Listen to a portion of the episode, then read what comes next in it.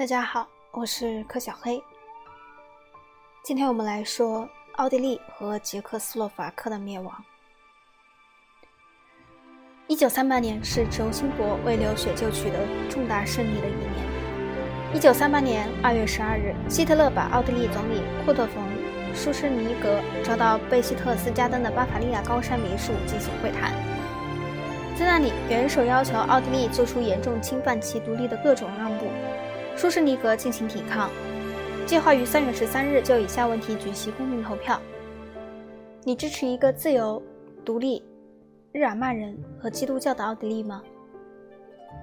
在随后的危机中，没有一个大国去帮助奥地利。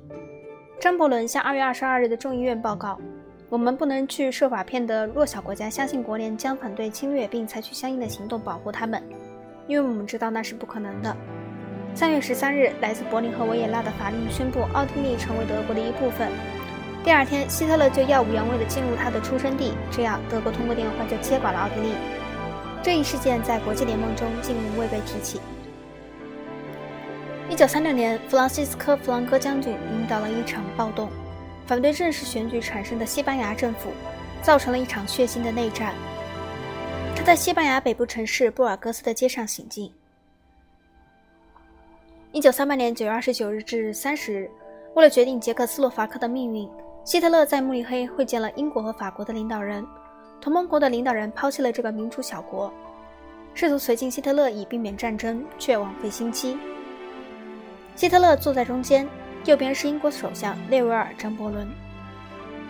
奥地利被安全吞并，希特勒又把目标对准邻国捷克斯洛伐克，这是一个更大、强悍的多的国家。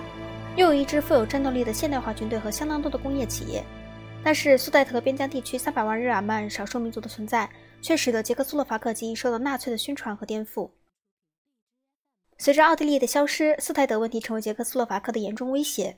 这个国家正是有三面被扩张的德国所包围。更为严重的是，有某些迹象表明，英法政府准备放弃捷克斯洛伐克，就像他们先前放弃奥地利一样。